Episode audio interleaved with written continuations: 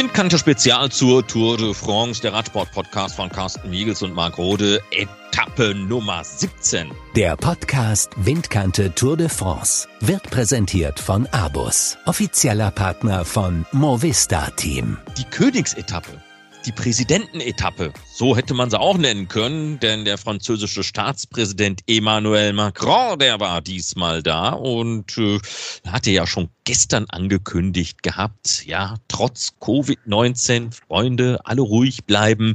Ein mythisches Sportereignis wie dieses darf man sich dann doch nicht durch die Hände gleiten lassen, Covid hin oder her. So lernen wir wenigstens mit dem Virus umzugehen. Ja, und dann hat er oben applaudiert, als äh, die Fahrer dann auch angekommen waren am Col de la Los in Meribel.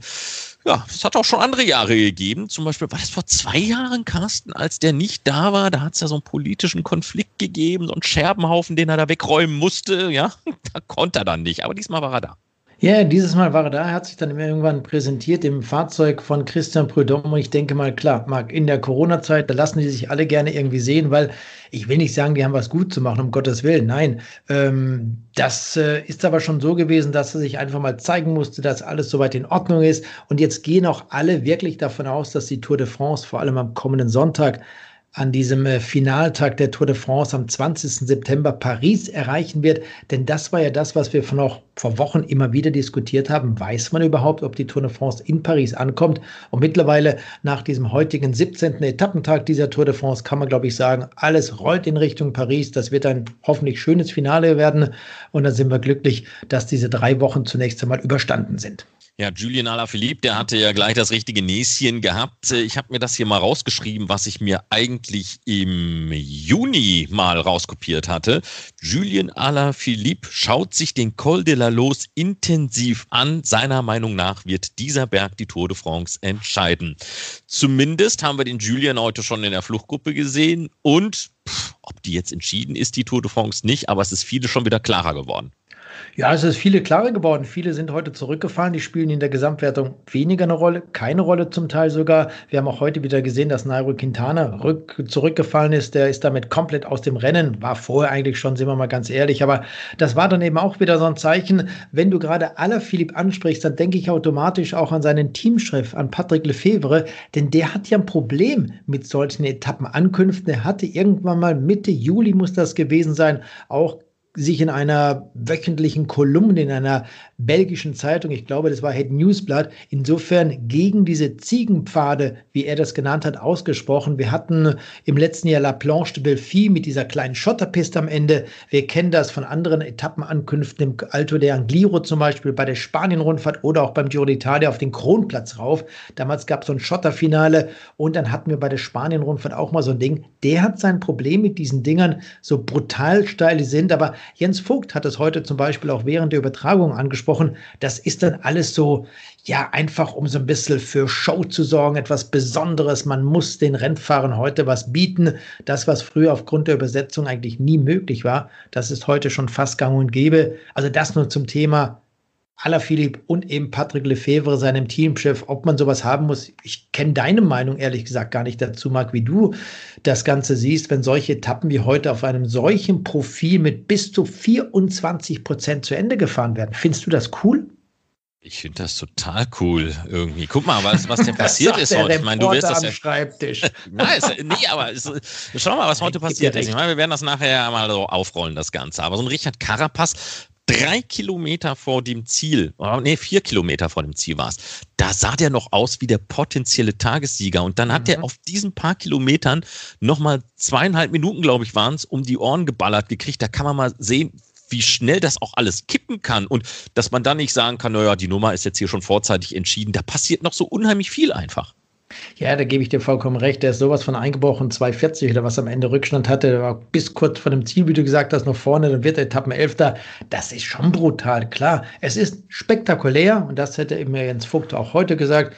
Das ist sicherlich auch eine neue Art des, des modernen Radsports, gar keine Frage. Da gebe ich dir vollkommen recht. Für uns als Außenstehende, die, die wir nicht auf dem Fahrrad sitzen und uns da hochquellen müssen, ist das sicherlich spektakulär. Und die Rennfahrer, zumindest mal die, die vorne sind, die mögen das. Andere wiederum, die dann mit einem riesen Rückstand ins Ziel kommen, nach so schweren Etappen wie der heutigen 17. Tour de France-Etappe, die haben da vielleicht ein Problem damit. Jens de Buscher als Beispiel. Er ist nämlich heute außerhalb des Zeitlimits eingekommen. Das heißt, der Belgier aus dem Team BNB Hotels Vital Concept KTM, der ist raus aus dem Rennen. Sein Teamkollege Brian Kukar und auch Kevin Reser, die haben es gerade noch geschafft, innerhalb der Karenzzeit reinzukommen. Auch André Greipel, der heute 148. von 150 wurde. Ich glaube, die finden das gar nicht so spaßig.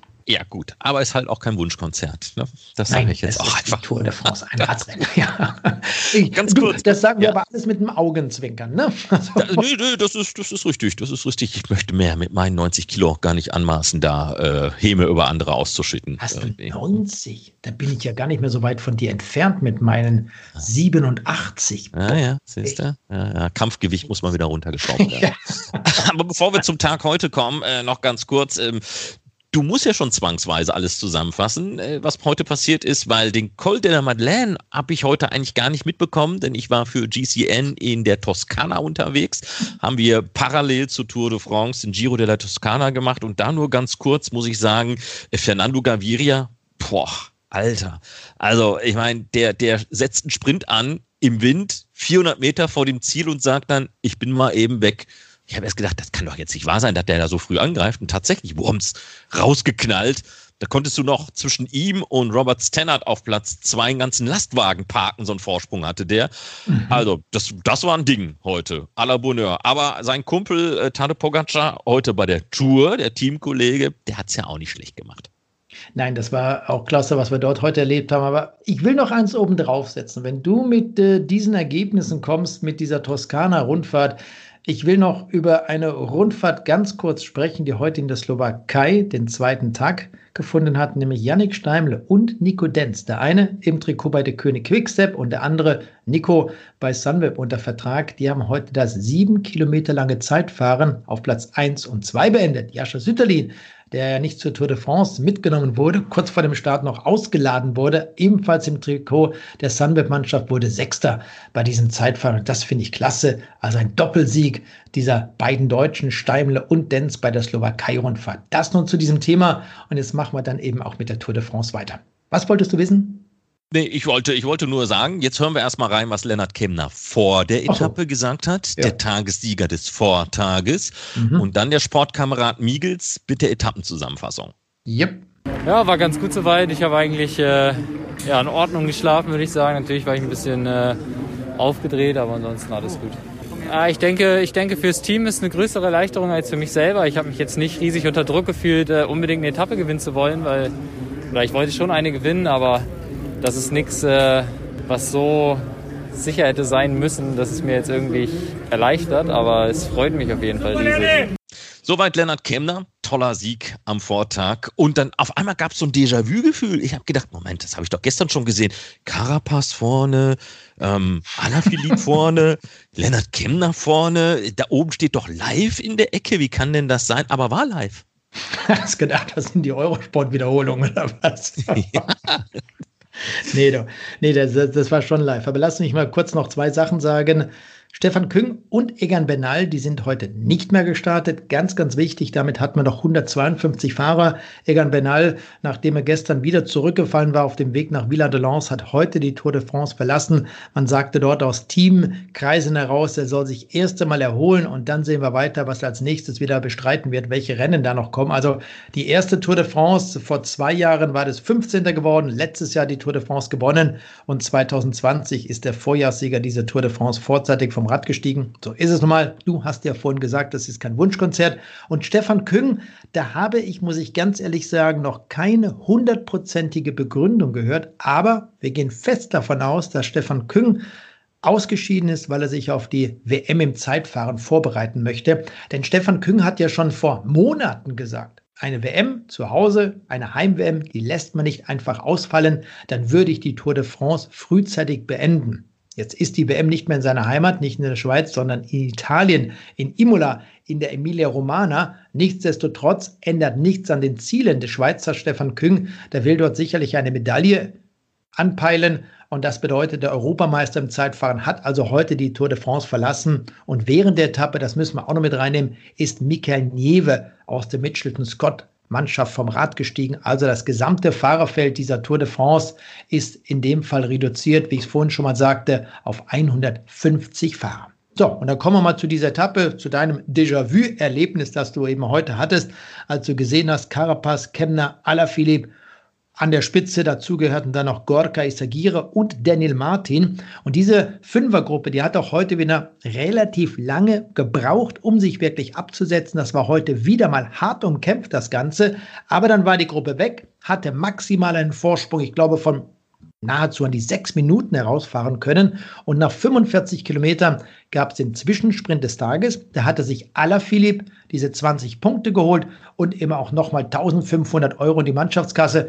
Und dadurch hat er sich am Ende dieser Etappe um eine Position im Kampf um Grün verbessern können. Ist für ihn vielleicht auch nochmal ganz wichtig, zumal ja auch noch ein paar schwere Etappen kommen. Ja, und diese Spitzengruppe, wie gesagt, dann äh, ging es weiter mit einem Vorsprung von bis an die sechs Minuten, fuhr dann unten in den Col de la Madeleine rein. Und es gab ja heute eigentlich nur zwei Steigungen. Das war der Col de la Madeleine. Zum 27. Mal in der Geschichte der Tour de France gehörte dieser nicht ganz 2000 Meter hohe Pass zum Verlauf dieser Tour de France. Und dann hatten wir eben noch den Col de la Los am Ende der Etappe mit 2300 Metern Höhe, eine neue Steigung im Rahmen dieser Tour. Am Col de Madeleine war Carapaz vor aller Philipp vorne. Carapaz hat dort diese 20 Punkte gewonnen. Allerdings hat, und das war sicherlich für die deutschen Zuschauer vielleicht nicht ganz so dolle, der gestrige Etappensieger Lennart Kemner dort Zeit verloren, ist zurückgefallen, wurde dann vor dem Gipfel auch noch eingeholt von der größeren Verfolgergruppe, die dann von Tadej Pogacar mit einem Rückstand von einer Minute und 25 Sekunden über den Col de la Madeleine geführt hat. Und das Wichtige war und das Interessante obendrauf, dass Tadej Pogacar, der Führende in der Nachwuchswertung, dort sogar noch angegriffen hat, um diese Bergwertung als Fünfter zu passieren. Acht Punkte gab es dort für ihn und damit war er virtuell an der Spitze der Bergwertung. Benoit Cosnefroy, heute zum 15. Mal im Trikot des Bergbesten bei der Tour de France unterwegs, war das Trikot zu diesem Zeitpunkt am Col de Madeleine virtuell erst einmal los. Dann ging es runter. Lennart Kemner, wie gesagt, hinten in der Gruppe. Und dann ist in der Abfahrt Daniel Martin zurückgefallen. Der kann ja nicht wirklich gut runterfahren.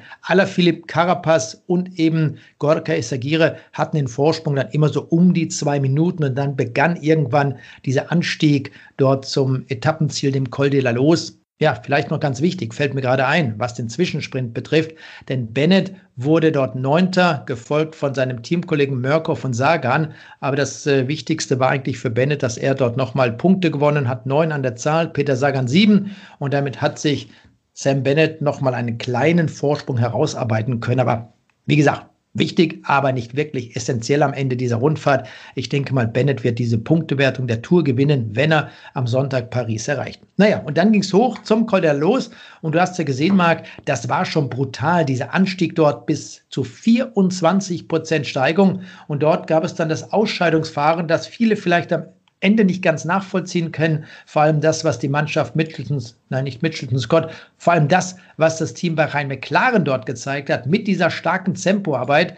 Denn am Ende wollte man, dass Mikkel Lander diese Etappe vielleicht gewinnt, in der Gesamtwertung Positionen gut macht. Und am Ende war das Ergebnis so, dass Mikkel Lander heute Etappensiebter wurde, Rückstand 1,20 auf den Etappensieger Miguel Angel Lopez und sich in der Gesamtwertung immer noch auf Platz 7 befindet. Also das hat bei Bahrain McLaren so gut wie gar nichts gebracht. Entscheidend war aber an diesem Col de la Los, wie gesagt, auf 2300 Metern ging es dort hoch, dass die Mannschaft Jumbo Visma das Tempo gemacht hatte, bei Rhein McLaren und am Ende hat es Sepp Kass attackiert und Miguel Angel Lopez setzte hinterher, fuhr einfach ins Hinterrad und er war von diesem Augenblick an eigentlich nicht mehr wirklich gesehen, auch wenn es am Ende nur 15 Sekunden Vorsprung waren auf den zweitplatzierten Primoz Roglic und der drittplatzierte Tadej Pogacar. Es ging also dort wieder um die slowenische Meisterschaft, hatte einen Rückstand von 30 Sekunden. Aber Miguel Angel Lopez hatte dort seinen ersten Tour de France-Etappensieg einfahren können. Damit war der 26-jährige Kolumbianer sicherlich sehr, sehr glücklich, dass es endlich geklappt hat.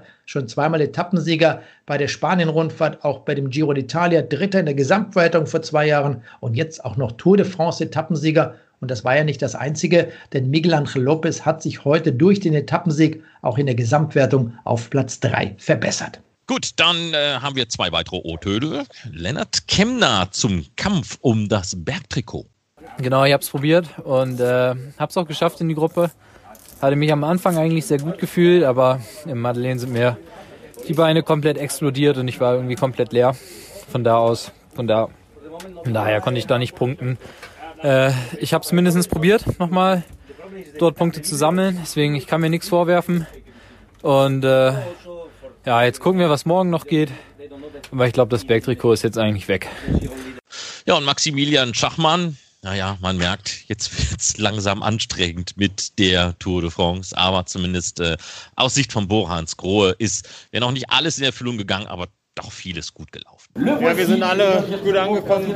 Zeitlimit haben es ruhig angehen lassen. Ähm, wenn, wenn man nicht vorne dabei ist in der Gruppe, heißt es sparen, sparen, sparen. Und ja, der Zielberg war echt schwer. Das war, eine, war ein Anstieg nach Meribel plus äh, fünfmal das, äh, das Finish von äh, Flash Ballon hinten dran.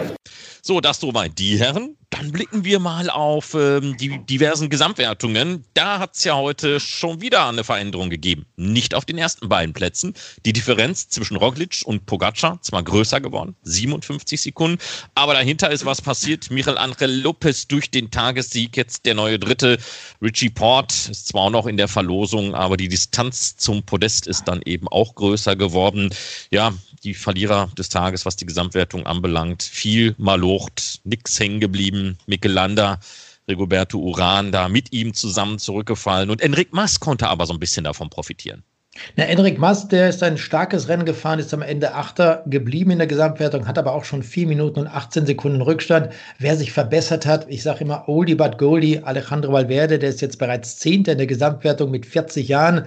Andere wiederum, wie Nairo Quintana, der hat heute fünf Positionen verloren, ist 15. in der Gesamtwertung. Rigoberto Rahn finde ich ein bisschen schade, denn das war so mein persönlicher Tipp, meine persönliche Hoffnung auf eine Podiumsplatzierung dieser Tour, hat sich vom dritten Platz auf den sechsten verabschiedet, auch schon mit drei Minuten 24 Sekunden Rückstand. Und Lopez, wie du gerade gesagt hast, ist also jetzt Dritter, gefolgt von Richie Port, der sich heute auch nochmal um zwei Plätze verbessern konnte. Was ich persönlich mag, sehr interessant finde, wenn wir mal die Zeitabstände ab Platz 4 anschauen bis Platz 8 zum Beispiel. Da ist noch vieles offen, da kann noch einiges passieren. Selbst Richie Port könnte am Ende noch auf dem Podium stehen, denn es gibt morgen eine schwere 18. Etappe der Tour de France und wir haben auch noch das Zeitfahren am kommenden Samstag zur Planche de Belfi. Das ist nicht zu unterschätzen. Das sind schwere Kilometer dort zu dieser Bergankunft der ersten Kategorie und Richie Port ist eigentlich ein guter Zeitfahrer. Man könnte sagen, besser als Miguel Angel Lopez. Also wird auch Lopez morgen noch mal versuchen, Zeit gut zu machen gegenüber Richie Port. Bleibt alles da noch in der Schwebe. Aber es bleibt auf jeden Fall spannend bei dieser Tour de France ab Platz 3. Denn Platz 1 und 2, ich glaube, der Thema ist ziemlich durch mit Roglic und Pogacar. Slowenische Meisterschaft im Rahmen der 107. Tour de France. Ja, der Michael Angel Lopez, der kann doch den Alexei Luzenko fragen, ob er für ihn das Bergzeitfahren bestreitet dann, und sich dann davon dem die Zeit gut schreiben lässt. Oder geht ja, das nicht? Ja, das wäre theoretisch machbar. Wo kommst du denn her? Ach, gucken wir mal auf das grüne Trikot. Solange der Schlingel Michael Murkoff immer noch bei seinem Kumpel Sam Bennett dabei ist, kann sich Peter Sagan da die Zähne ausbeißen. Heute ja schon wieder so passiert bei diesem Zwischensprint. Und deswegen alles beim Alten, auch die Reihenfolge. Sam Bennett weiter vor Peter Sagan. 278 zu 231 Punkte. Und jetzt muss der Peter Sagan aufpassen, dass der Matteo Trentin nicht irgendwann nochmal von hinten angerollt mhm. kommt, weil so groß ist der Punkteabstand nicht. 13 Zähler nur. Genau, das sind nur 13 Zähler zwischen Trentin und Sagan. Da läuft noch was, bin ich mir ziemlich sicher, weil es geht am Ende auch noch um viel Geld. Und Sam Bennett hat gegenüber Peter Sagan 47 Punkte Vorsprung. Es gibt zwar bei dieser Tour de France noch zwei Etappen mit maximal 50 Punkten für den Etappensieg, aber ich denke auch, das Thema ist ziemlich durch. So sicher, wie sich Sam Bennett gerade auch in den letzten Etappen gezeigt hat. Nicht nur seine mannschaftliche Geschlossenheit, dass sie für ihn fahren, sondern ich glaube, er hat sich von diesem Tief der zweiten Tour de France Woche erholt. Ihm geht es deutlich besser als noch vor einigen Tagen. Und jetzt wird er auch alles daran setzen, diese Punktewertung zum ersten Mal in seinem Leben zu gewinnen und damit der zweite ihre zu sein, der die Punktewertung mit nach Hause nimmt. Denn Sean Kelly, unser Kollege Und äh, Eurosport-Experte, er war ja auch einst Sieger dieser Punktewertung. Und dann hat es äh, am späten Nachmittag einen großen Knall hier gegeben. Da haben richtig die Wände gewackelt. Habe gedacht, oh, jetzt ist das Ineos-Werk in Castro Brauxel explodiert. Nee, das waren die Druckwellen von Benoit Cosnefors Beinen. Die machten explodiert. Trikot weg. Tade Pogacar ist der neue Mann im Kontrollraum des Bergtrikots. Ja, der hat heute zugeschlagen, hat also, wie ich es vorhin schon mal sagte, am Col de la Madeleine acht Punkte geholt, dann heute durch das Etappenziel auch nochmal als Dritter, wie viel waren es, äh, zehn Punkte bekommen. Und das bedeutet, Tadej Pogacar führt jetzt in der Bergwertung mit 66 Punkten, drei Punkte mehr als sein Landsmann Primus Roglic, Miguel Angel Lopez, der hat heute eben als Etappensieger 20 bekommen, hat 51 Punkte und Benoit Kusnefroy, der nach 15 Tagen dieses Trikot des Bergbesten abgeben musste, der ist Vierter mit 36 Punkten. Das Thema ist, glaube ich, ziemlich durch, aber er wird es, äh, so wie das momentan aussieht, morgen nochmal tragen dürfen, stellvertretend eben für Tadej Pogacar, denn äh, der zweite, Roglic, fährt morgen in Gelb und dann haben wir Benoit Cosnefroy. Schauen wir mal, wie das läuft. Vielleicht kann er da noch mal so eine kleine Präsenz zeigen. Aber ich denke nicht, dass ein Franzose am Ende dieser Tour de France am kommenden Sonntag mit dem Trikot des Bergbesten nach Hause fahren wird, so wie im letzten Jahr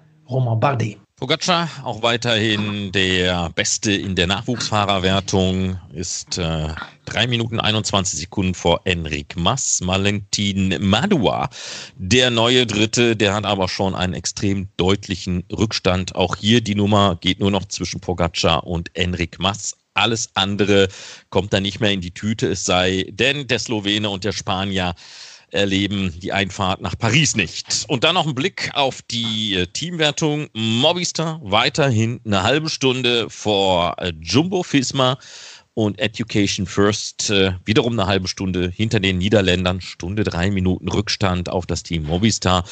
Ja, aber auch da könnte noch ein bisschen Bewegung reinkommen, weil es kommen ja noch ein paar böse Etappen. Ja, es kommen noch zwei so typische Überführungsetappen und da könnte sich die Gesamtwertung der Mannschaft auch noch mal etwas ändern, aber das dann eher auf Platz drei, vier und fünf vielleicht, also zwischen Education First, Bahrain McLaren und Ineos. Aber das ist auch alles schwierig. Im Endeffekt ist es für die Mannschaft wichtig, die, die gewinnt, Mobistar. Und da werden sie alles daran setzen. Und du hast ja gesagt, halbe Stunde Vorsprung wird da kaum etwas passieren. Die sind glücklich, wenn sie mit dieser gelben Rücknummer am Sonntag Paris erreichen. Wenn du nichts mehr hast, dann schaue ich jetzt mal auf Etappe Nummer 18 nach vorne. Denn auch wenn die letzte Bergankunft dieser Tour de France geschafft ist, so waren es doch noch lange nicht die letzten Berge, die kommen wir jetzt nochmal. Etappe 18 hat fünf kategorisierte früh, der Zwischensprint des Tages nach nur 14 Kilometern, auf den insgesamt 168 Kilometern von Meribel nach La Roche-sur-Foron ist dann der erste Berg, der Cormet de Rosselin, 18,6 Kilometer lang, 6,1 Prozent im Schnitt. Ein Berg der ersten Kategorie. Die Côte de la Route de Ville ist dann nur so wie es was wie eine Gegensteigung, nicht mehr, dreieinhalb Kilometer lang ungefähr, 6,6 Prozent im Schnitt, Kategorie Nummer drei. Es folgen dann noch der Col de Cessy, 14,6 Kilometer bei 6,4 Prozent und der Col de Aravi, 6,7 Kilometer bei 7 Prozent. Das sind Anstiege der zweiten und ersten Kategorie. Nicht letzter Berg, aber letzter kategorisierter Berg ist dann die Montée du Plateau de Glier. 6 Kilometer bei 11,2 Prozent im Schnitt. Das ist nochmal Ohr-Kategorie, also Höchstschwierigkeit. Zwar steht dann vor dem Ziel noch der Col de Fleury an, aber hier gibt es dann auch keine Bergpunkte zu gewinnen. 12.150 Einwohner hat La Roche-sur-Foron und die freuen sich alle, denn zum ersten Mal ist man Etappenort bei einer Tour de France. Ich finde die Etappe morgen total klasse, saugeil, muss ich ganz ehrlich sagen, weil es eine schöne Etappe ist, landschaftlich super schön, toll das Ganze und vielleicht kommt eine Spitzengruppe durch. Erwarte da auf jeden Fall nochmal einen spannenden Kampf und du hast mich gerade gefragt, ob ich da noch was dazu sagen möchte. Äh, Marc, ich bin mal ganz ehrlich, wir haben heute fünfeinhalb Stunden kommentiert, zuzüglich, nein, inklusive der Neutralisation. Und mir soll es heute nicht so gehen wie Jens de Buschere, dass ich außerhalb der Karenzzeit das Ziel erreiche. Deshalb nehme ich jetzt einfach mal ein bisschen die Beine hoch und lass ausrollen bis zum Ziel und du ziehst das Ding alleine durch. Ich bleibe in deinem Windschatten. Ich ziehe das Ding durch und sag einfach nur Bonne nuit, au revoir, bis morgen. Der Podcast Windkante Tour de France wird präsentiert von Abus, offizieller Partner von Movista Team.